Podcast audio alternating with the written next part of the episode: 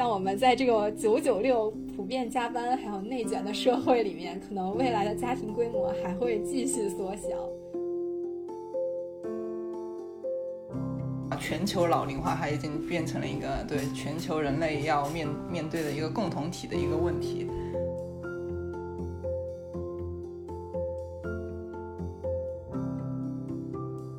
我也三十好几了，快奔四十了。反正就是我们是作为整个社会的这种中坚力量，我们也都会有老去的一天。万林，你刚才说成了二十五岁，二十五岁我们就太高兴了，我们都可以退休了。我也是希望有一天，当我们老了，头发白了，走不动了，这个世界也可以抱我们以温暖吧。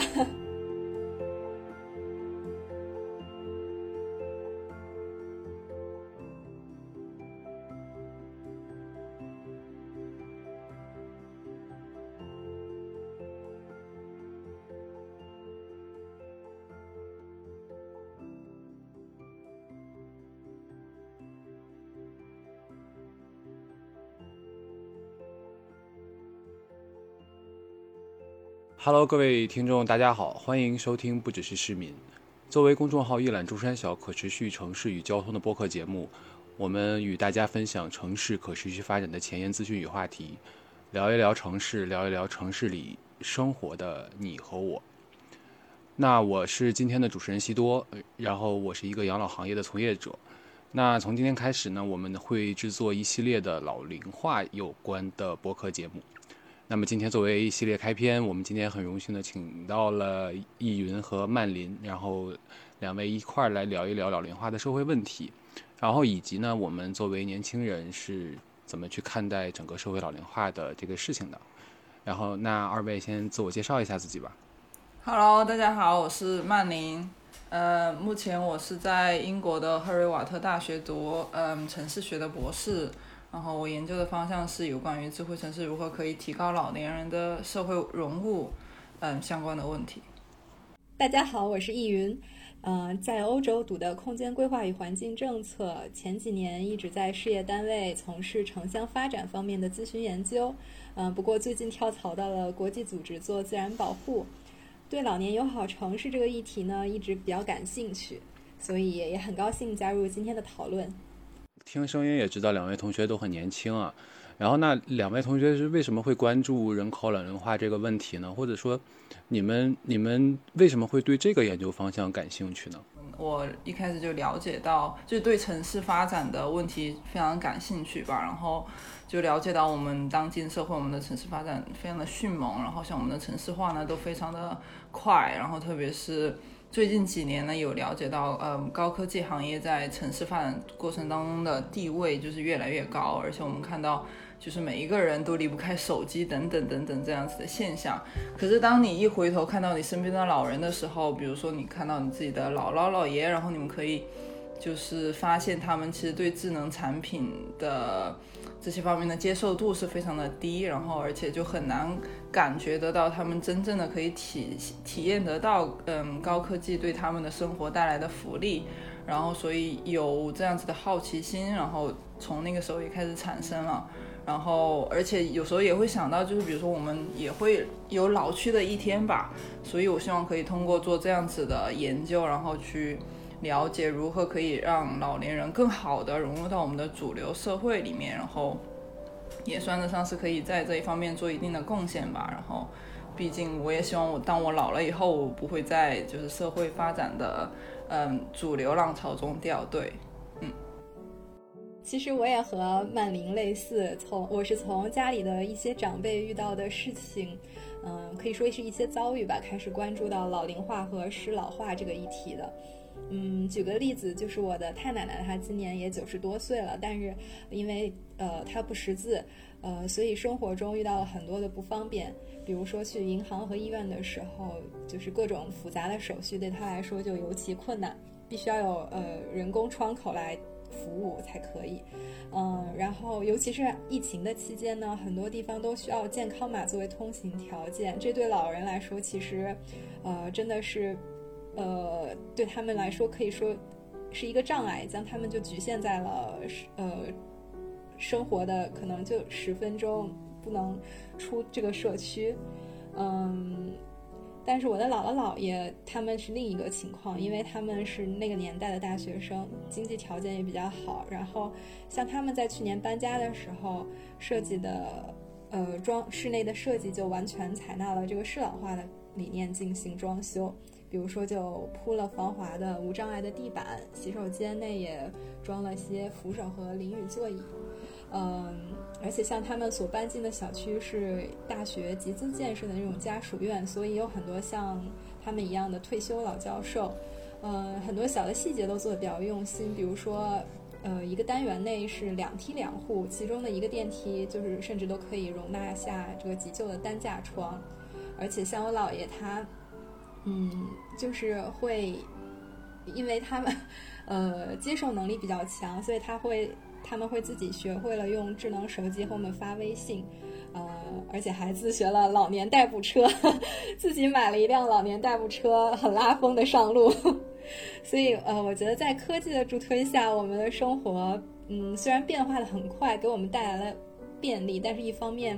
就像曼琳说的，又这个浪潮可能将一些，呃，走的稍微慢一点的人就拍在了岸上，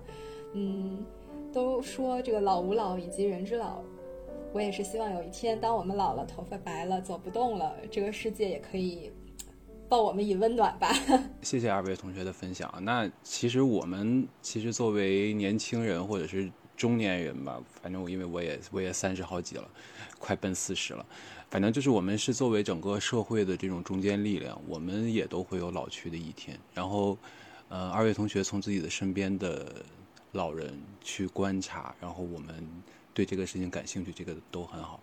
然后特别是我本身也自己在这个行业里面，在再去做一些事情。然后我身边越来越多的同事也在考虑自己将来退休的问题。那呃，整个我们可能会对养老的这个事情会更加敏感一些。所以我们实际上整个在养老行业在开始去讨论养老的时候的出发点，就跟二位同学说的一样，可能我们认为老都是一件比较悲观的事情。呃，作为老人的生活呢，可能会在当今的这个社会里面呢，也会有更多各种各样的问题，然后我们也会努力的去解决，让我们的社会变得更加的老龄友好。那前段时间我们整个的这个人口调查数据呢，也显示，现在目前中国六十岁以上的人口数量已经达到了二点六亿人以上了，呃，占比是十八点七。那这个数字对于所有人来说，都意味着一个。巨大的压力，中国也可能会面临着老龄化的这种压力和风险。那么，二位同学对老龄化进程的这个事情是怎么看呢？从全球来看吧，二零二零年全球的人口已经到了七十八亿，嗯，然后其中六十岁以上的人口已经占到了百分之十三左右。嗯，像老龄化最严重的三个国家。嗯，分别是日本、意大利和德国。他们这三个国家六十五岁以上的人口已经，呃，均已超过百百分之二十。日本甚至已经达到了百分之二十六。所以说，全球人口老龄化已经是不可逆转的趋势。嗯，如何应对老龄化，也是最近这几年可以说成为了一个持续性被关注的国际社会的问题。嗯，像我国呢，从最新的七普数据来看，呃，预计是到二零二二年，我将我国就将正式进入到中度老龄化的社会；二零三零年可能就会进入到重度老龄化的社会。也就是说，六十五岁以上的人口将会占到百分之二十一以上。呃，七普的数据里面，零到十四岁的人口，也就是青少年、幼儿和青少年人口占比是百分之十八左右。也就是说，五个老人，五个人里面可能就有一个老人和一个小孩，那剩下的三个就是青年或中年人，他们就要负担其他人的，就是所有的支出。就是今天的我们三个吗？对，我们就是被挤压的中间一代。呃，过去的十年，像我们这样的劳动年龄人口数量和比例，可能就一直在下降。人口抚养比从百分之三十四点二已经上到了百分之四十五点九，有没有觉得压力越来越大？没错，是的。嗯，而且再加上未来的十年，是一个呃上世纪六十年代，也就是我们的父母这一辈人，可能他们会迎来退休大潮，而他们这一辈人是是相当于呃一个婴儿潮时期出生的人口，是我国的人口占比很大的一部分人，那劳动力人口又 将加速减少。所以，我们国家可能就面会面临更加严峻的挑战。还有一个值得关注的数据，就是我国的家庭结构变化。家庭平均人口数从十年前的三点一，已经减至二点六。像我们在这个九九六普遍加班还有内卷的社会里面，可能未来的家庭规模还会继续缩小。嗯，年轻人的结婚和生育意愿被现实拍打。嗯，传统的一家三口模式岌岌可危，至少对于我来说，我觉得我身边的同龄人，嗯，选择不结婚或者丁克的 大有人在，所以这也预预预示着家庭养老功能可能会弱化，将来会有更多的空巢老人，社会化养老需求会更大。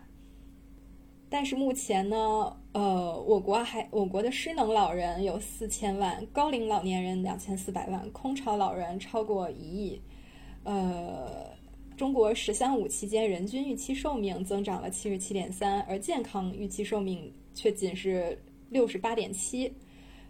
超过一亿八千万的老年人患有慢性病，这些失失能或者部分失能的老人，呃，他们的生活照料。医疗康复和精神慰藉等多样化的社会需求，嗯，日益凸显。完善社会养老服务体系成为保证公民老年生活质量和社会和谐的关键问题。那曼琳，你这边是在国外还在念书，对吧？那那你从国外的这个角度是怎么样去看这个事儿的呢？其实呢，我觉得就是老龄化这个东西，就大家也知道，它并没有分国内国外啦。因为嗯，毕竟老龄化，全球老龄化它已经变成了一个对全球人类要面面对的一个共同体的一个问题。然后其实嗯，对于老龄化这个问题呢，其实。嗯，不管是国内还是国外，它都有两两个含义，一个是指老龄人口相对增多，然后并且在总的人口当中就比例不断上升的一个过程。然后另外呢，就是指的是社会人口结构呈现一个老龄化的状态，然后进入，并且进入到了老龄化社会。然后，对，对于老龄化这个概念呢，就是随着我们就是时代的不断的进展，然后我们通常会。把老龄化分为四个概念，一个是通通常老龄化，然后健康老龄化、激进老龄化和成功老龄化。对，然后其实对于 W T 呃 W H O 就是对于老龄化这个概念呢，就是它分为三个呃方面，就是第一个是在生理的不断嗯一个逐渐变化的一个过程，然后当然也有心理还有社会结构等等这些方面逐渐呃变化的一个过程，然后。对于对于什么是老龄化社会这个概念呢？就像刚刚易云所提到的，我们国家已经进入了百分之百分之多少的这么一个一个比例。然后，但其实就是从大体来讲呢，就是联合联合国它所提出的老龄化标准有两个，然后一个是六十岁以上的人口超过了百分之十，然后六十五岁以上的人口超过了百分之七。然后对于我们国家来说呢，就是。通过我们上一次的，就最近一次的这个人口普查来看，我们六十岁以上的人口已经超过了百分之十八，然后，那么就嗯，完全就通过这样子的标准来看的话，我们国家就是完完全全已经进入了一个倒三角形的这么一个老龄化的一个社会。然后，其实嗯，对于老龄化社会，就不管是不仅仅是说哦，我们老龄人口是增加了。那么其实也可以，嗯，也可以说是，嗯，在最近几年，我们的就是医疗技术，然后我们对于，比如说，比如说卫生啊，还有寿命啊，还有，嗯，对医疗技术等等这一方面的一个蓬勃的一个发展吧，然后就可以让我们的人，然后社会型人，我们的平均寿命也可以在逐年的不断的增加，然后就是我们如果看以前的数据的话，我们就可以看得到，比如说从。嗯，工业化工工业时代的时候，我们嗯，我们就是人口国家预期寿命可能那个时候只有四十五到五十岁，可是你看我们现在就是我们的寿命已经预计就是。可能到二零五零年的时候，我们的人口寿命就可以增加至七十七十五岁。那么可能就是由于就我们寿命的不断增加，然后导致就是嗯，就是老去的人就会越来越多，然后我们老老我们所谓的老年人也会就是越来越多，所以说那么老龄化的结构这样子的一个形态就会出现的嗯越来越明显。那么就是嗯，对于我们现在呢，就是目前我们比较关注的是老年人口增多给。整体的这么一个社会整体结构带来的变化，然后比如说我们会考虑到，呃，到我们老去过后，我们的生活质量怎么样啊？我们的幸福感等等等等的问题要怎么去改善？然后其实，嗯，像不一样的国家呢，他们对于人口寿命延长的这么一个状况，然后也会有不一样的手段吧。然后，但但比如说我们就像，呃，可以看到像日本，然后他们就可能会延长。对老龄化退休的这么一个年龄，像嗯，像今年呢，我们就可以看到日本政府它正式实施了改正呃高年龄者雇佣安定法，它意思就是说它嗯从以前日本的一个以二十五岁为退休年龄的这么一个判断标准，他们现在提高到了七十岁可以退休，那么意思就是说在你。对，六十五，以前是六十五岁，二十五岁。哦，sorry，不好意思，太高兴了。对，然后对对对，就是六十五岁，我们可以选择退休，但是我们还是要继续努力 工作，然后为人民服务。是的，然后就是像以前下有小不允许。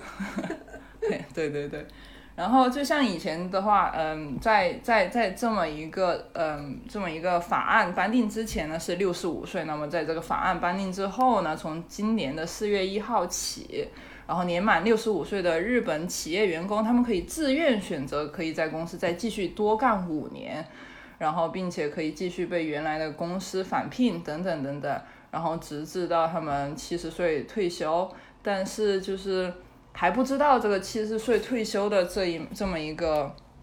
年龄上的限制会不会在未来是否会具有强制效应？但是鉴于就大家知道的这日本过去的经验嘛，因为它是一个非常严重老龄化的一个嗯一个一个社会，然后对它它在这方面的法案就以前的经验上看的话，好像这样子的一个趋势会成迟早会变成一个法律上的一个强制效应吧。那么就是如果考虑到，那么就回来考虑到我们我们自己国家的话，就是像以前我们，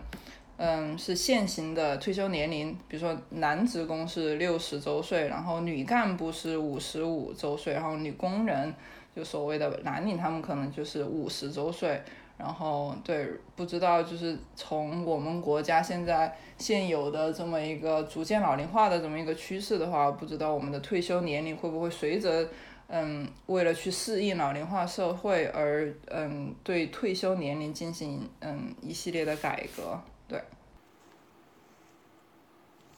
那其实其实就是社会在发展，时代在进步嘛。然后嗯，刚刚二位同学说的时候，我就想到了我的祖辈，他们实际上在六十岁的时候都已经有一点就是老态龙钟的感觉。然后我现在的父母实际上也已经六十多。六十多岁了吧，然后但是他们现在也都就是很有活力，他们开车已经出去玩了一个半月、两个月了，对，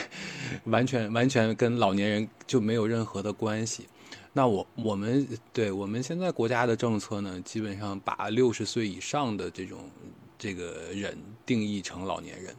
当然，就是刚刚像刚刚二位同学说的呀，我们不一样的体质会呈现出不一样的这种老年特征，然后这个社会发展，然后医学的进步会让人的寿命也去延长，然后人也会有更多的发光发热的机会，这也是为什么我们能够去做延迟退休这样的事情。那根据现在的这个社会水平的发展的这种差异呢，我们把这种按照年龄去划分这个老年人的这个方法叫做这个年代年龄嘛。这个现在已经很难再用年代年龄去区别这个老年人是不是一个，就是去区别一个人是不是老年人了，因为我相信我到六十岁的时候一定是一个这个活力四射的一个，呃青年，对，所以呃这样的话，那在不同的这个社会背景下呢，也很难去达到一定的共识。呃，因为大家的这个预期寿命也会不断的增长嘛，所以这个也没有说一个特定的一个时间的一个跨度。嗯，对，其实是是的，就是西多说的很对，就是嗯，就是你你完全不能想象，也许你老了过后，就像我们以前俗话所说的，越活越年轻吧。然后，其实对于老年人这个界定呢，就像刚刚你所提到的，我们不仅有年代年龄，其实我们还有生理年龄和社会年龄。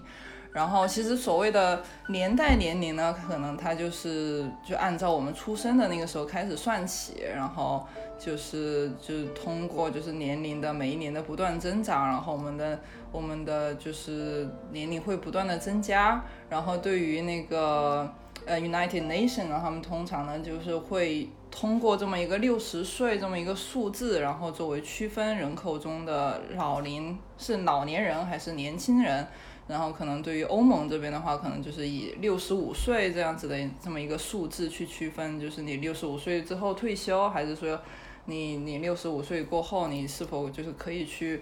就通过这么一个呃硬性的一个数据吧，然后去规定或者说是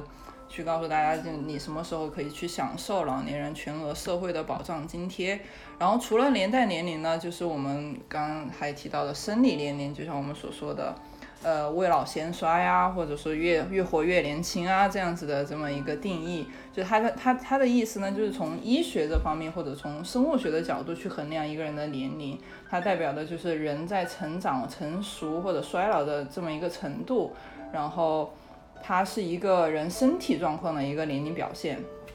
然后其实对于嗯有的人呢，就是年代年龄，它代表的是一个人的生命活力。然后主要取决于个体的生活方式啊，还有如果你生活的很健康啊等等，然后你你也许就会像那个呃西多所说的，就是我们老了过后，我们可能就蹦跶的更厉害，然后我们可能就是就是可能嗨的嗨的机会可能就比年轻的时候更多。对，这就是所谓的一个未老先衰，就是他他 是的，就是也许我们老了，所以刚刚易云也在盼着退休嘛，大家我们都在盼着退休嘛。对，也许我们退休了过后，我们就会有更多的精力、更充分的时间。然后，如果我们有一个很好的一个精神面貌或者一个很好的一个健康状况的话，那么我们就会嗯出去旅游啊，出去嗨呀。对，那个时候去 club 也许是一个很不错的选择，对吧？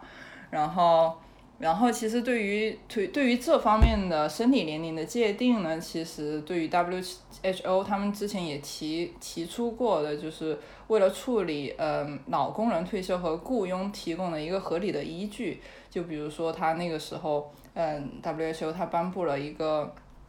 去嗯，在一九七零年的时候，他就颁布了一个。判断人体生理年龄的详细报告，然后其实就通过这么个报告，然后通过你做出来的，嗯，做各项指标的这么一个测试，它可以帮助你去。去去探讨，就是你要不要，就是六十岁你是否还有能力去继续劳动？然后对，然后也许对于某些地方，它可以通过你的生理年龄的或者你的健康状况，然后去判断你什么时候退休，而不是说使用一个硬性的这么一个六十岁或者六十五岁的这么一个数字去去去去去去探讨你什么时候退休。对。然后另外的话就是一个社会年龄，就是社会年龄的话，就是指的人在社会活动中表现出来的一个年龄特征。然后，比如说，当我们参加，其实年龄最大更大的人，他可能参与的社会活动的经历更加的丰富，然后他处理社会问题和影响其他社会成员的能力的程度也会更高。然后，那么他，嗯，社会年龄呢，就是指一个人在一个人的社会地位。他他在他会不会越来越高？然后他如果地位越高，那么他起的作用就会越大，那么他的社会年龄就会越成熟。然后这就是所谓的，就是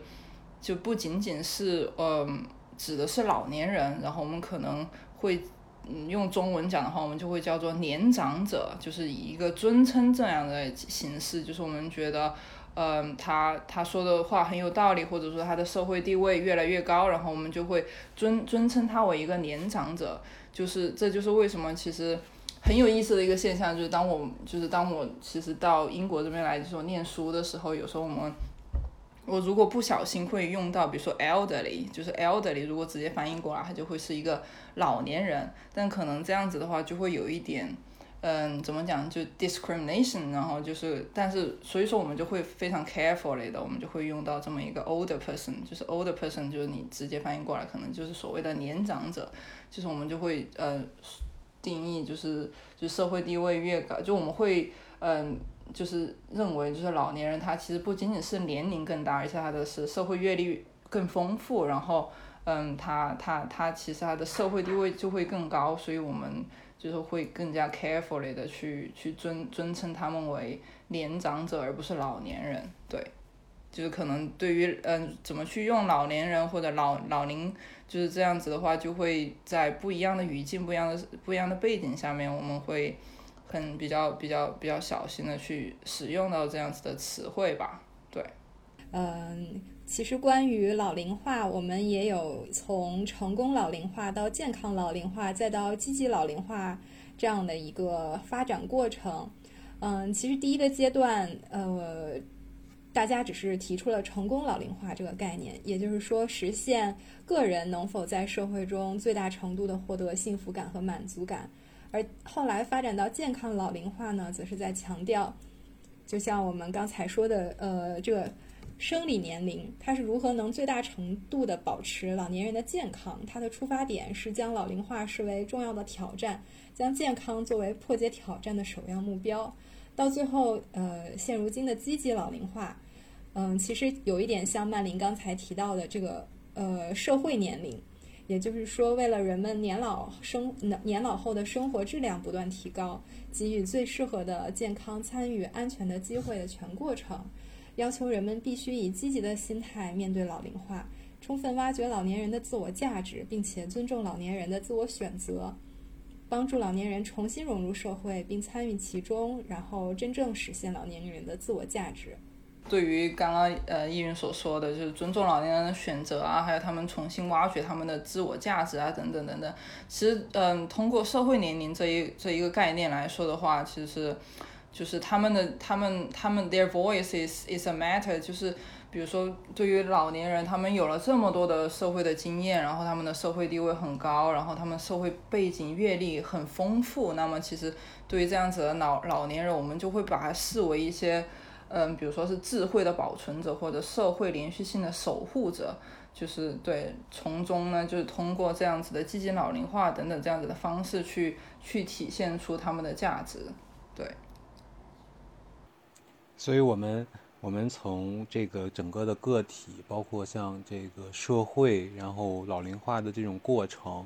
然后到底怎么样去定义老龄化，我们去做了一个大概的一个了解。然后我们也会认为啊，自己在将来会有老的这么一天嘛。然后实际上，嗯，像我可能比二位同学要稍微年长一点，然后，嗯。越来越意识到健康的这个问题，实际上跟老龄化的问题也是密不可分的。然后我前两天就有点感冒，可能我现在说话还会有一点鼻音。那恢复的速度就会比我原来相对年轻的时候要慢一些，或者说，嗯，可能恢复的周期要更长。所以这个时候，我们如果把它放到一个社会的问题上面来看的话，整个老龄化的一个群体对于我们的这个，呃。社会上面会有更多的，呃，需要需要更多的社会力量来去照顾他们，这个就是我们所说的我们的养老模式，就是像刚刚二位同学说的，会去照顾自己的父母，自己自己照顾自己的祖辈，谁谁去照顾你，花了多少钱照顾你，然后你又为这些事情付了多少钱，政府又给了多少的津贴，然后国家又是在怎么样去制定相应的政策，去指引相应的模式去做出来的。然后这个可能是现在聊的也比较多的，大家也都听过这种九零七三啊、九零六四的这些说法。然后，那么从大的方向上来说呢，一般呢我们就按照，呃，养老照护的这种模式呢，会分成居家、居家养老、社区养老、机构养老，然后等等这样的这种养老模式的划分。就像刚刚西多所提到，就是就是我们国家的，就是养老模式啊，它我们现在已经形成了一个九零七三的一个格局。然后它什么意思呢？就是我们百分之九十左右的老年人都在居家养老，他们选择的是在家里面养老。然后百分之七左右的老年人呢，他们就更加的依托，嗯，社区，去支持他们的养老，然后百分之三他的老年人他们就会选择入住机构养老。那么同时呢，根据这样子的需求模式，我国在二零一五年的时候呢，就推出了一个全新的养老政策模式，那就是关于医疗卫生养老服务相结合的政策指导意见。其中这个意见就指指出重点，我们未来的养老模式就会划分在以医疗为基础的养老模式。嗯，以老年人不同群体的需求展开医和养的服务。嗯，而且呢，我们通过嗯二嗯九零七三的养老格局呢，我们可以看得出来，未来的医医养结合服务的重点，当然还是会着重放在居家和社区养老为中心。那么围绕着这样子的一个重点模式呢，我们主要会围绕以下四个方面去开展我们的呃医养结合项目。其中第一个呢，就是围绕实施国家基本公共卫生服务项目去提供我们的养老服务。嗯，其中那么就对于每一年，我们国家就会以社区啊或者为居以居家养老为主要的，呃，六十五岁以上的老年人就会为他们提供一一系列的健康管理和健康体检等服务，而且这些服务都是免费的。然后第二点呢，是把老年人作为一个重点的人群，为他们提供家庭医生等等的这样子签约的一个服务。然后我们通过这样子的这么一个一个服务内容呢，我们就会优先满足老年人的需求，然后通过家庭医生签约的服务，做到他们比如说对他们慢性病的一些管理呀，然后。如果有疾病的话，就是因为有家庭医生，我们就可以提早发现啊，等等，还有小病的要怎么去处理，然后大病的时候是否应该要入院检查呀，等等，然后为老年人提供基本的医疗和健康的服务。然后第三大，嗯，第三大块的那个医养服务呢，就是针对老年人迫切需要上门，嗯，上门提供这种医疗服务。比如说我们国家最近刚刚印发的加强老年人居家服务、居家医疗服务工作的。嗯，这这一块的政策吧，然后是为老年人，就是提供上门巡诊啊，然后家庭病床护理等老年人，就他们需要一些迫切的服务，就尤其是对于那些比如说失能啊、有重病啊或者高龄的老年人人群，然后提供这这一方面的刚需吧。哦，对，还有第四块。就是也是为了支持鼓励有有条件的一些呃医疗卫生机构，然后特别是基层的一些呃医疗卫生机构对老年人开展一系列的养老服务，比如说我们就现在床位不够啊，我们是否要增加床位啊等等等等，就是为了拓展医养结合这方面的服务吧，给他们给予更多的对就是对于社区然后是社会办理啊这等等这方面的一些支持吧。然后其实这这一部分是对于我们国家的养老服务，但是其实如果我们纵观就是就是国际的话，其实也也嗯也差不了多少吧。就是对于国际上来说的话，我们各国的养老模式它基本上就是遵循的一个是家庭养老，然后机构养老和社会化养老和多元化养老。对，嗯，没错，就是除了这三方面，家庭。社会还有机构养老，其实呃，我也查阅了一些资料，然后在国际上，嗯，还有一些比较有特点的做法吧。比如说像美国的养老模式，呃，有一种叫 CCRC（Continuing Care Retirement Community），呃，中文可以译为叫持续照料退休社区。这个社区是这种模式呢，起源于美国教会创办的组织。啊，已经有一百多年的历史。它是一种复合式的，专为老人打造的，提供呃娱乐、照料、护理等居住设设施，还有综合服务的全日制付费养老社区。嗯，使老年人在健康状况和自理能力的变化的同时，呃，依然可以在熟悉的环境中继续居住，并且能够获得与身体状况相对应的照料服务。另外，像在美国，还他们因为呃经济收入较高，老年人退休后 很喜欢旅游成风。就像其实我们国内现在也也也有这种风气，嗯，老年人退休后，呃，其实不只是老年人吧，像我们父母这一辈，比如说戏多的爸爸妈妈，就将旅游作为一种休闲方式，呃。使它变成让自己不老的保健良方，嗯，不知道大家有没有看过电影《无依之地》？这里面的女主角福恩就是在边打工边流浪的旅程中，结识了很多像她一样的现代牧人，结交了新的朋友。嗯，这是美国的一种方式。是的，然后他就然后我觉得国内好像现在 现在好像也有这个这种趋势。对，感觉这这叫做什么？嗯这叫做野性养老。wild and free。是的，然后呃，那还有比如说像法国，它这样的有一个养老服务券的制度。呃，法国政府是在二零零六年引入了养老服务券。这个养老券呢，通常是由全呃全国家庭服务署认证的实力较强的公司发行，是一种消费券，企业和个人都可以自由购买。企业购买养老券后，可以作为企业福利的一种形式，将其以低折扣出售或者发放给员工，然后员工和家人都可以使用。这种养老券的使用者，养老券的使用者凭消费券使用服务，最终由养老券的发行机构与养老服务的提供商进行结算。在这一个制度中呢，基本实现了政府、企业、老年人的多方共赢。然后收获了比较好的经济效益。首先是政府对养老券的发展给予了足够的政策支持，扩大了服务的消费需求；二是养老服务的质量也得到了保证，因为政府赋予养老券发行商独立的地位，他们不直接提供养老服务，而是负责资金结算，呃，对养老服务的企业进行监管、整合和培训，使企业在服务水平标准化、质量保证等方面。呃，能有一些呃起到指导和监督的作用。嗯，三是养老服务产业能够实现了良好的循环，老年人享受到自付比价价值高的服务，同时由服务可由于服务的可获取性和高质量的因素，老年人的养老服务需求得到了充分的满足。另外一方面，养老服务企业的积极性也被激发出来，服务的供给量得到了提升。嗯，还有比如说，像日本的养老模式，就像刚才曼琳提到的，呃，日本这个二零二零年通过的改正高年龄者雇佣安定法，已经将他们老年人的呃自愿退休年工作年龄延迟到了七十岁。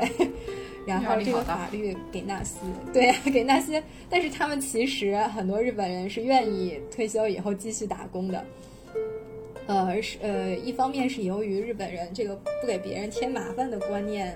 很强，他们觉得自己退休后趁自己能干活，找一份兼职的工作，嗯、也可以创造一些社会价值，同时还能为自己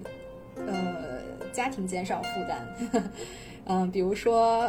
像司机啊、服务员，其实并不是需要很需要一些呃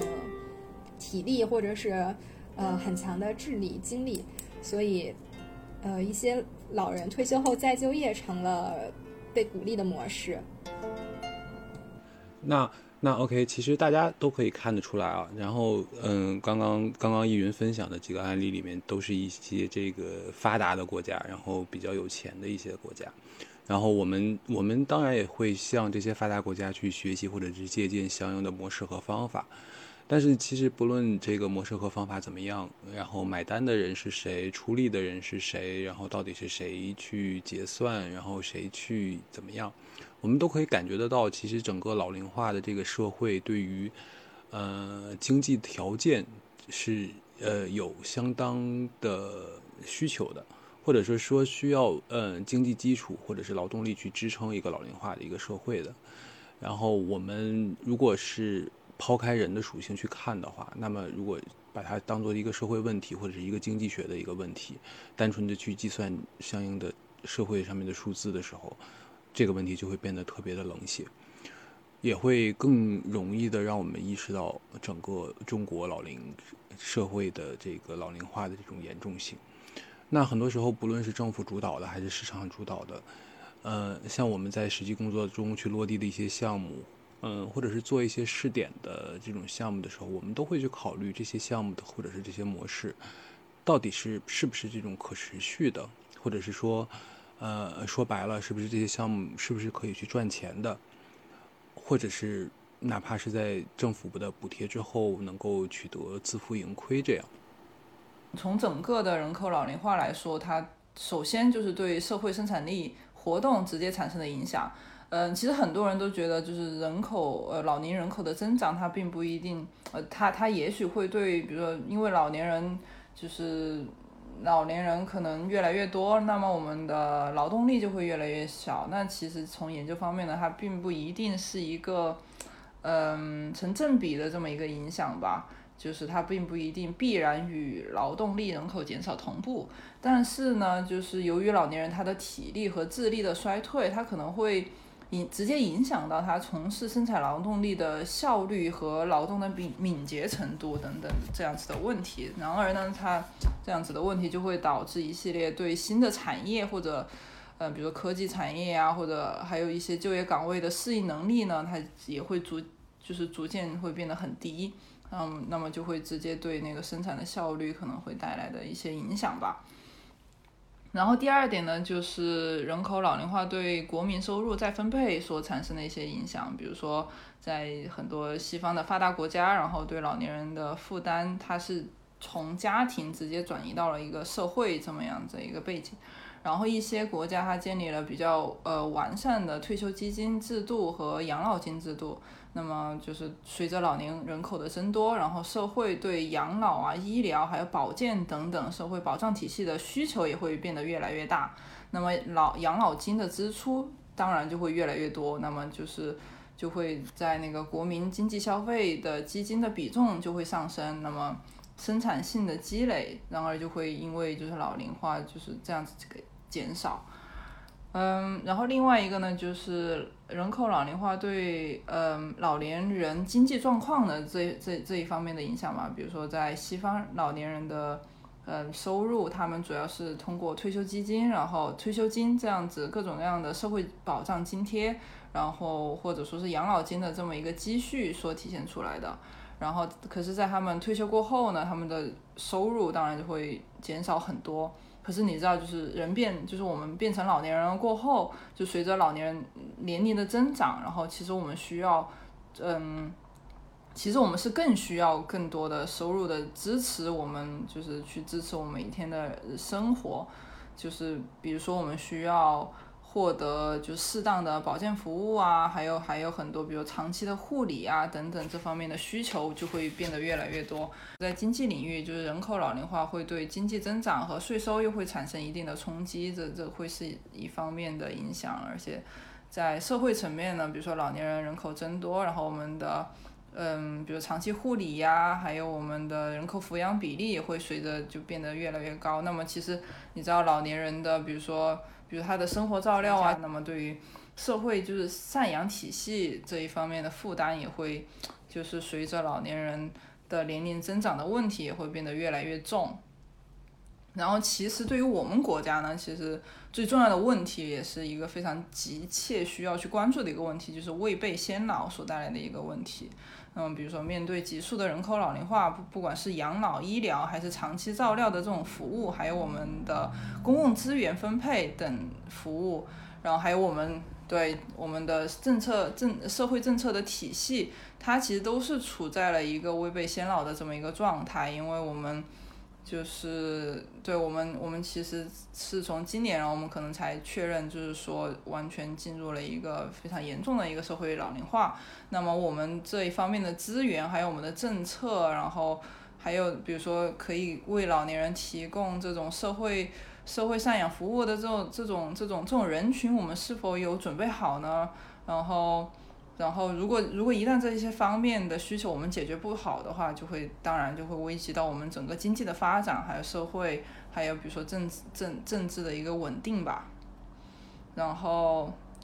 因为其实嗯，在我们就是在我们调研的过程当中呢，其实我们也有了解到，其实比如说嗯，也我们刚刚看到了那个嗯九零三七这这九九零七三的这么一个。嗯，服务体系吧，我们也知道，比如居家养老，我们其实是非常需要的。可是我们居家养老这服务服务的能力是其实是很有限的，因为比如说，呃，会有一些问题，比如说人手不够啊，然后还有一些机构养老的服务，它的它的供需矛盾也很突出啊。然后还有一些问题，比如说，呃，社会养老服务体系的，比如医疗健康服务，还有比如说法律维权等核心的功能，就是就这这些这一方面的问题，可能也也挺突出的。所以这应该是我们对于养老行业的未来这么一个 政策的发展，或者说是。嗯，实践的这一方面的问题需要我们需要我们去关注的吧。然后，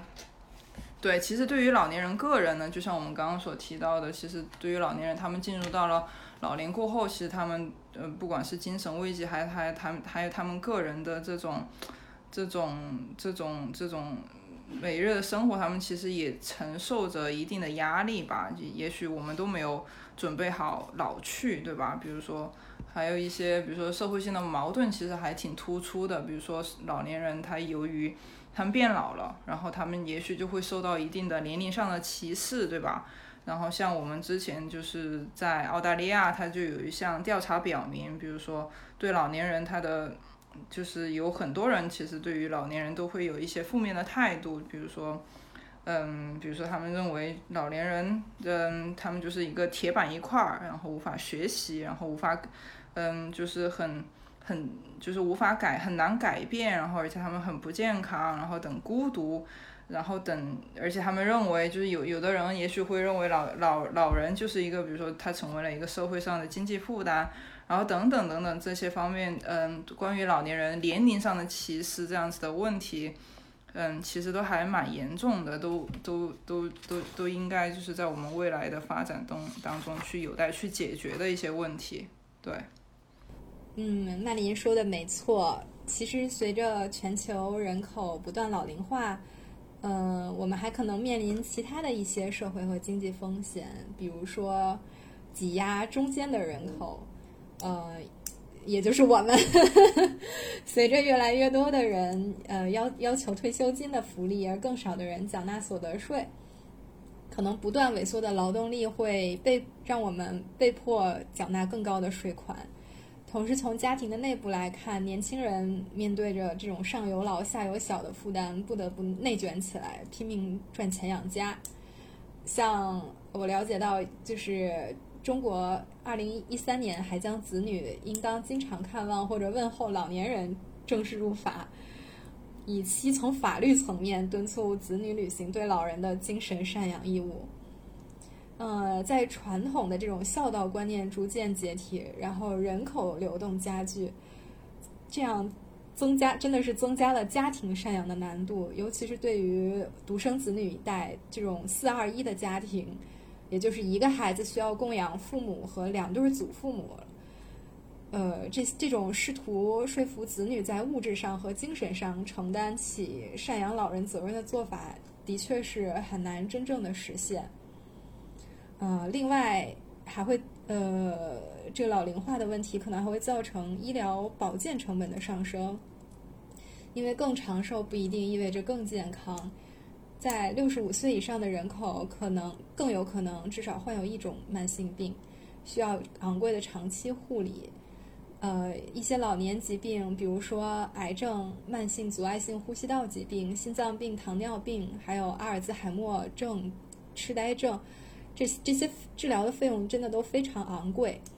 嗯，这种压力不仅是来来自这个医疗财政方面的，还有正式和非正式的护理要求方面。有学者做过测算，中国长期护理费用在二零三零年将突破一千亿呃一万亿元。如果没有长期护理险分担这笔风险，这一大笔费用可能就会压垮无数个家庭。而且随着需求端的老年老年人口猛增，供给端的服务人员数量却出现断崖。呃，作为养老护理团队核心的五十到六十岁进城打工的女性，在二二零一六年就开始了负增长，不少人已经 辞职回家帮忙带孙辈，有经验的人也更愿意转做月嫂保姆。像年轻一代的护理专业毕业生，显然也不愿意进入这一行业。那么，养老护理员不够，人员成本也必将上涨。最后，养老可能还会带来这个整个社会的经济放缓。因为老龄化和少子化共同作用，拉响的是人口负增长的警报，导致未来劳动力下降，经济内需动力不足，而且年轻人口过少，可能会极大的遏制国家的创新能力，影响国民经济的可持续发展。呃，养老金体系的压力可能是人口急剧老化最明显的迹象。尽管许多国家平均退休年龄正在逐渐增加，但是人们因储蓄寿命的延长而储蓄。不足，到二零五零年可能会导致四百万亿美元的赤字，而且劳动力的变化很有可能导致资本从快速老龄化的国家流向年轻的国家，从而改变全球经济实力的分布。这也是为什么我们看到像美国。德国还有一些呃加拿大、澳大利亚等国，他们他们愿意接纳移民，不只是因为他们本地人人人少地多，更重要的一方面可能是他们需要外来的劳动力人口来拉低他们的呃平均年龄，防止快速的老龄化。那实际上，这个老龄化的社会也会给我们带来。这个种种问题，然后包括这个社社会年龄结构的改变，也会让我们的这种产业相应的去改变，然后也会对我们去提出更多的要求，尤其是对我们年轻一代提出更多的要求。那整个社会年龄结构的改变，也对我们的这个城市规划提出了更多的要求。简单来说，一个城市里面呢，我们的老年的群体在增多。我们现在现有的城市的设计，实际上已经满足不了我们的这个，呃，城市的用户的需求了。呃，所以在老龄化的这个过程里面，我们在做城市设计的时候，我们要更多的为我们的老龄群体去做更多的这个这个，呃，设想和安排。这个也就是我们所说的。老龄友好型城市，或者说是全龄友好型城市，因为我们还有相应的还有孩子的。那我们如果把整个的城市或者社区看作一个产品的话，那产品设计的第一步，实际上就要开始我们的分析我们的用户的特点。我他们会在我们使用我们的用户呃我们的产品的时候遇到什么样的问题？然后那更好的产品呢，是会实际上还会考虑到我们能给客户带来什么样的一个价值。一个城市能给我们的老龄的用户带来什么样的价值，然后解决什么样的问题？那实际上，刚刚两位同学也说了，我们会有经济的问题，会有各种健康管理的问题，会有各种养老照护需求的问题。实际上，我们一个城市里面，我们对于城市来说，我们老老人生活在城市里面，也会有各种各样的难点，比如说呃交通，或者说呃买药、买菜等等等等。哦，对的，就是其实买药，对，其实其实就是随着老年人就是我们的年龄的增长吧，然后我们的体能的能力也会下降，那么就是我们就特别是嗯，在我们平时跟老年人接触的时候，我们就会发现，其实太远太远的距离，特别是对于那种高龄老年人，就太远的距离他们是很难去的。那么就是对于这一部分的老年人，他们就需要，比如说。是否要自己的儿女可以送送菜，然后就是到就是送菜到他们家呀，然后或者说是就等等这种出行的问题吧，就会变成一个他们生活上的一个带来很大的麻烦。然后其实嗯，对于就是想到一些很好的一些案例吧，特别是在英国这边，就是比如说呃英国政府，然后他们出台了一系列的政策，然后就是在。那个英国政府他们就在，特别是在英格兰和威尔士，然后他们就会提供一些 community transport service 这样子的一些服务，然后就是为了去解决老人的这种出行的问题，然后比如说老人需要去购物中心，然后等等等等，他们就会提供，比如上门服务啊，就是是否要嗯派一些人去接送老人啊，比如因为老年人他们想要去购物，所以说他们就会提供这样子。Door to door 交嗯就是 transport service，然后比如说就会有人开车到老老人家里面去接上老人，然后就送他们去购物，然后等他们购物完了过后呢，然后就把他们送回家，然后又又或者呢，就比如说像他们这种 local community，就是他们当地的这种社区，他们就会提供一系列的服务，说有老人想要买菜了，然后他们是否，比如说在。在在在在网上，或者说打个电话预约一下，我这周就可能需要需要一些什么样子的菜，然后就会告诉他们社区的这这样子的服务，然后大家就会对帮忙去了，呃，去帮忙，嗯，解决老年人这种日常所需的这方面的，对，去解决这方面的需求问题。是的。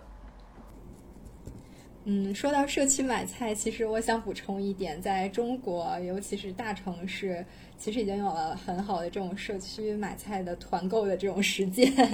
嗯，可能大家去年或者前年也听到了一些新闻，就比如说美团呀、叮咚买菜啊，还有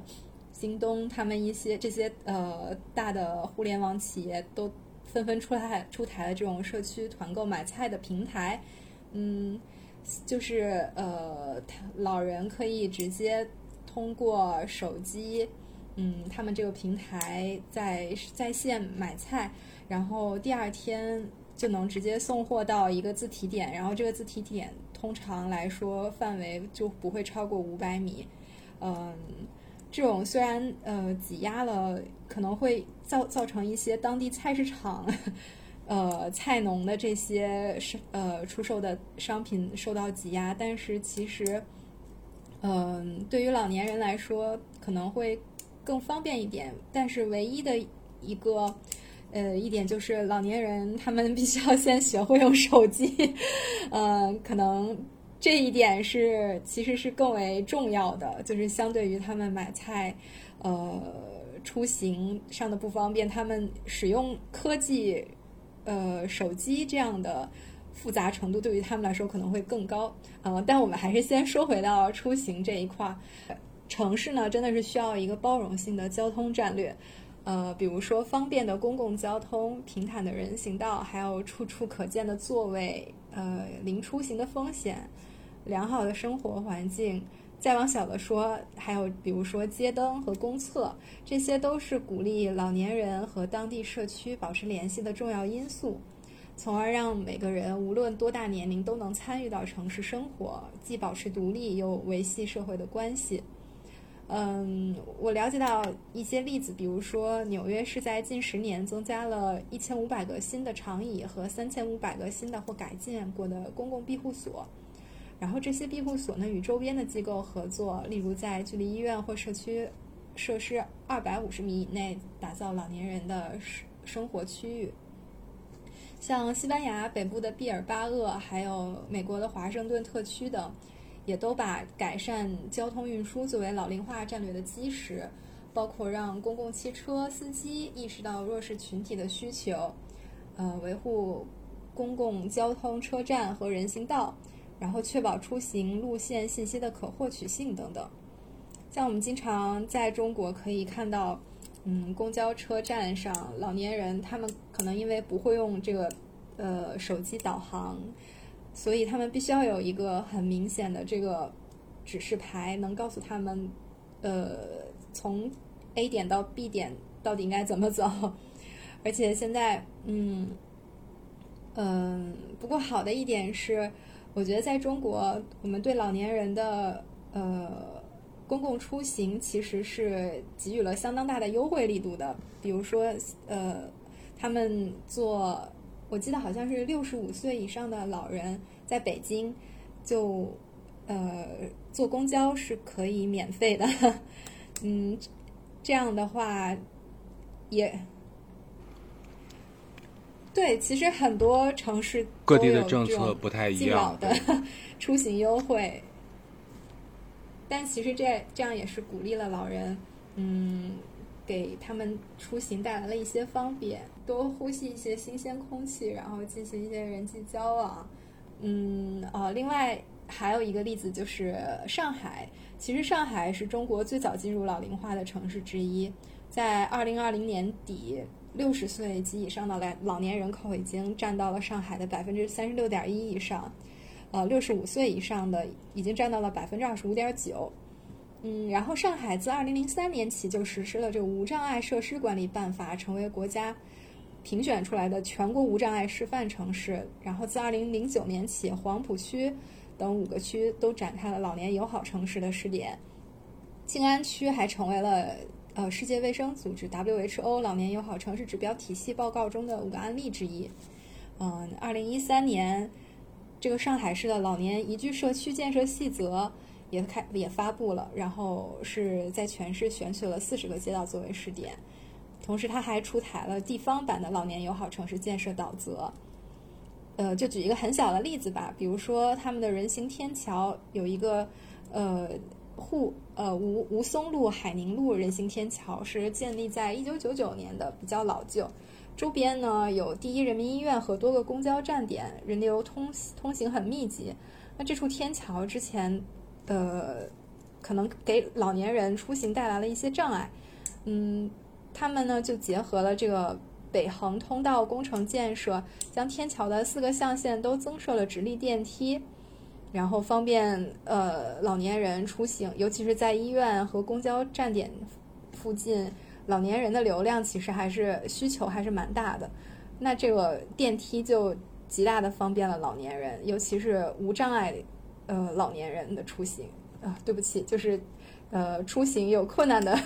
需要无障碍设施的这些老年人。是的，但是我觉得就是易云所提到的这些都是从细节上面去出发吧，就是比如说。嗯，增加座椅呀，然后还有增加电梯呀，等等等等。但是就是我所了，就是我所了解的，就是因为我觉得，就回到我们呃友好老龄化的这么一个友好老龄化城市的这么一个主题吧。我觉得就还是应该从整体的对规划基础上，就不仅仅是考虑到很多细节的问题，还应该从整整个城城市的规划的这么一个方面去考虑吧。那么，面对老龄化日益严重和城市化加快所带来的一系列的问题，各个城市都开始考虑如何建设改善城市的生存环境，并且促进帮助打造友好老龄化城市。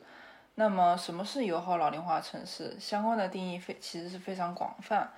但是值得注意的有两点。首先呢，就是城市治理需要提前规划配套适合老年人的基础设施和服务设施。另一个就是由于老龄人口的增多，那么则需要更加完善的养老和医疗服务以及综合性的社会支持。近几年的 TOD 规划中呢，如何将交通和步行尺度更符合老年人的出行需求？那么通过完善交通，改善老年人在城市中的出行条件，鼓励老年人出行，其实也是当下一个关注的一大重点的问题。嗯，在日本呢，日本作为全球老龄化程度比较高，嗯，而且是最高，而且城市化率高达百分之九十以上的国家，他们在城市治理方面加入了可以使老年人实现就地养老的社会友好理念，而且这些事件案例也取得了一定的成效，并且呢，这些成效都值得我们深入的学习和探讨。值得注意的就是。日本开展了选址优化规划，提出了以轨道公交站点为中心建设紧凑型城市。这个规划模式的特征与 TOD 规划近似，其中的亮点呢，就是在具体的规划方法上加入了对老年人需求的考虑。例如，嗯，在日本的富士山推行的紧凑集约型城市，就是从各个层面上去考虑满足了老年人的多样化需求。富士山的紧凑集约型城市是从2005年开始打造，其愿景就是希望通过这样的紧凑集约型理念，盘活其公交系统，将医院、商业设施、保健中心等资源集中于公交沿线可及处，通过补贴等形式鼓励老年人和市民通过乘坐乘坐公共地面轨道车出行。这样呢，就极大的方便了老年人的生活，而且还促进了老年人的社会参与，而且通过这样的方式呢，创造了更安全的城市环境，优化解决出行过程中的交通活动空间适老化不足等问题。比如通过增设电动扶梯，采用呃低地板公交车等这样子的方式，增加老年人的出行选择。呃，那么在日本呢，还有一些值得学习的支持老人出行的案例。就是他们在农村设立智能交通服务，去支持老人的出行。由于在日本呢，农村老年人较多，他们在农村就专门设立了一套移动即服务这样子的交通模式，也就是通过提供数字科技的方法，允许用户通过单一连贯的通道，比如用户可以使用智能手机的应用程序去计划、预定和支付不同。类型的交通工具去支持他们的出行。对于有一些老人，他们嗯使用不了这样子的科技，那怎么办呢？然后对于某一些城市，比如说叫叫一个爱知县的呃，叫有一个城市叫爱知县的丰田市，然后他们就会增加呃电话预定功能的这种公共公共汽车的这种服务。就是比如说老，因为他们不不会使用高，嗯，不不会使用这种智能手机，然后他们就可以通过打电话，然后去联系到当地的社区，然后去帮助老年人就出行啊。比如说打了这个电话，然后他就会提前通知公共公共汽车，然后到某一个站点就需要去停靠一下，等等等等。对，这样子的这种比较灵活性的这种政政政策吧，去提高，去去支持老年人的。那个友好型城市的发展。去年年末的时候，发布了呃，国务院办公厅印发了关于切实解决老年人运用智能技术困难实施方案的通知。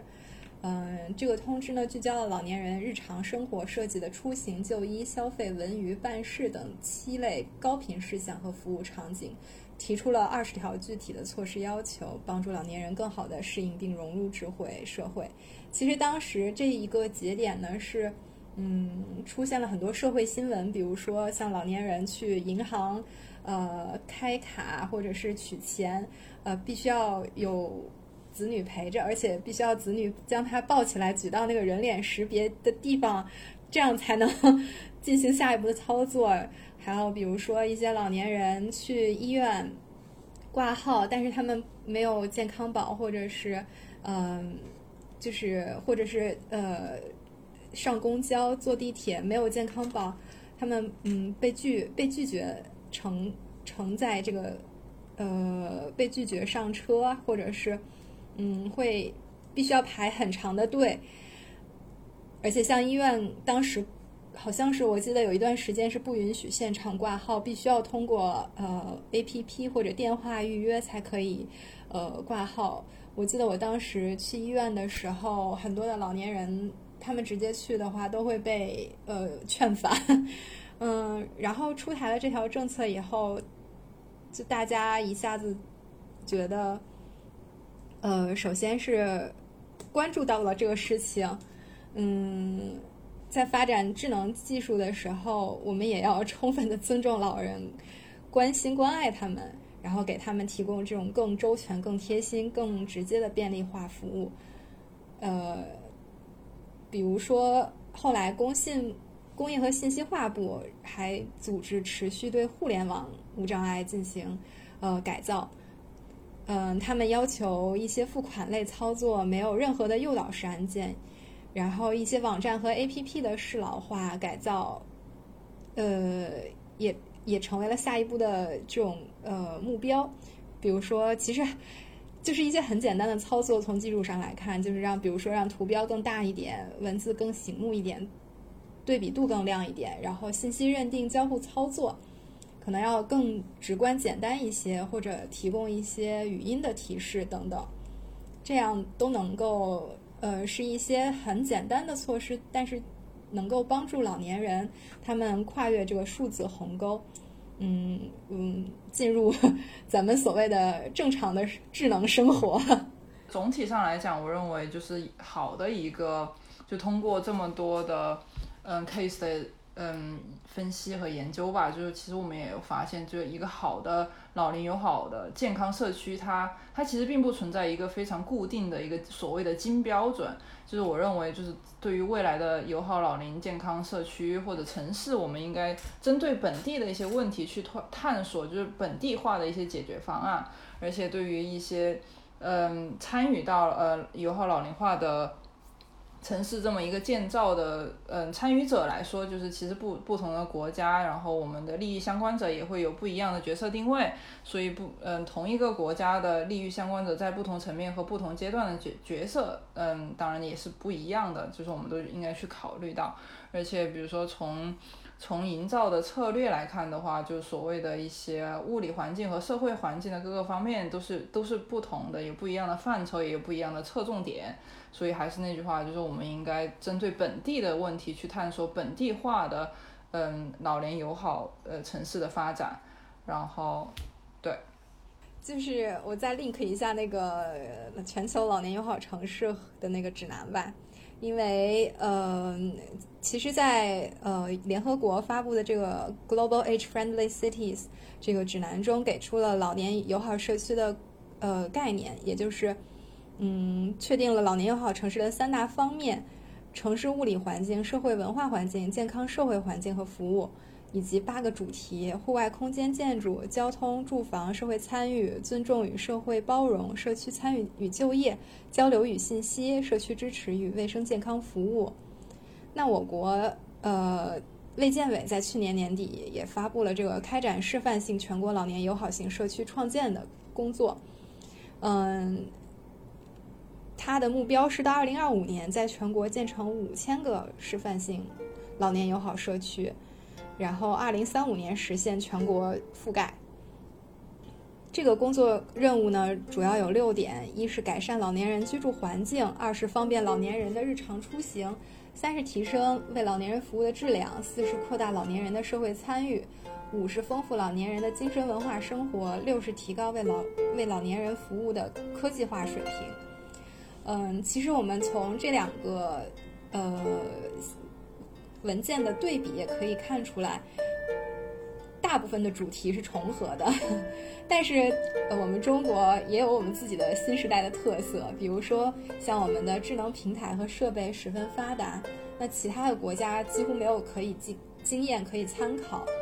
那如何通过智慧主老就成为了我们很关键的一个问题。嗯，关于这个话题，我们下面几期的节目。呃，也会有所涉及，欢迎大家继续关注。嗯，还有比如说像中国的老年人喜欢集体活动，嗯，尤其是喜欢参与一些广场舞啊、相亲角这样的 这样的文化生活。那所以，呃，如何丰富老年人的精神生活，呃，促进他们的社会参与和交往，是我们的一个很重要的议题。嗯，所以就像曼玲刚才说的。呃，我们可能每个地方都有不同的需要侧重的关注点。那后面几期的内容，我们可能也会从这个方面给大家继续 呃探索，一起共同探索一些。是的。OK，那今天聊了很多关于老龄化的事情，然后和很多我们找到的我们对于老龄化这件事情所做出的各种各样的努力。刚刚也像依云说的，我们这是一个系列系列的节目，然后在未来的几期里面，我我们会根据不同的领域、不同的角度，然后去对这件事情去做展开。然后，如果各位有什么想想要跟我们去交流的，也欢迎大家在下面去做一些留言。然后，呃，非常感谢我们的嘉宾曼宁跟易云。然后，未来的城市将是全龄友好的。如果对我们的话题感兴趣，欢迎留言，欢迎关注“一览中山小可持续城市与交通”。我们下期再见，谢谢。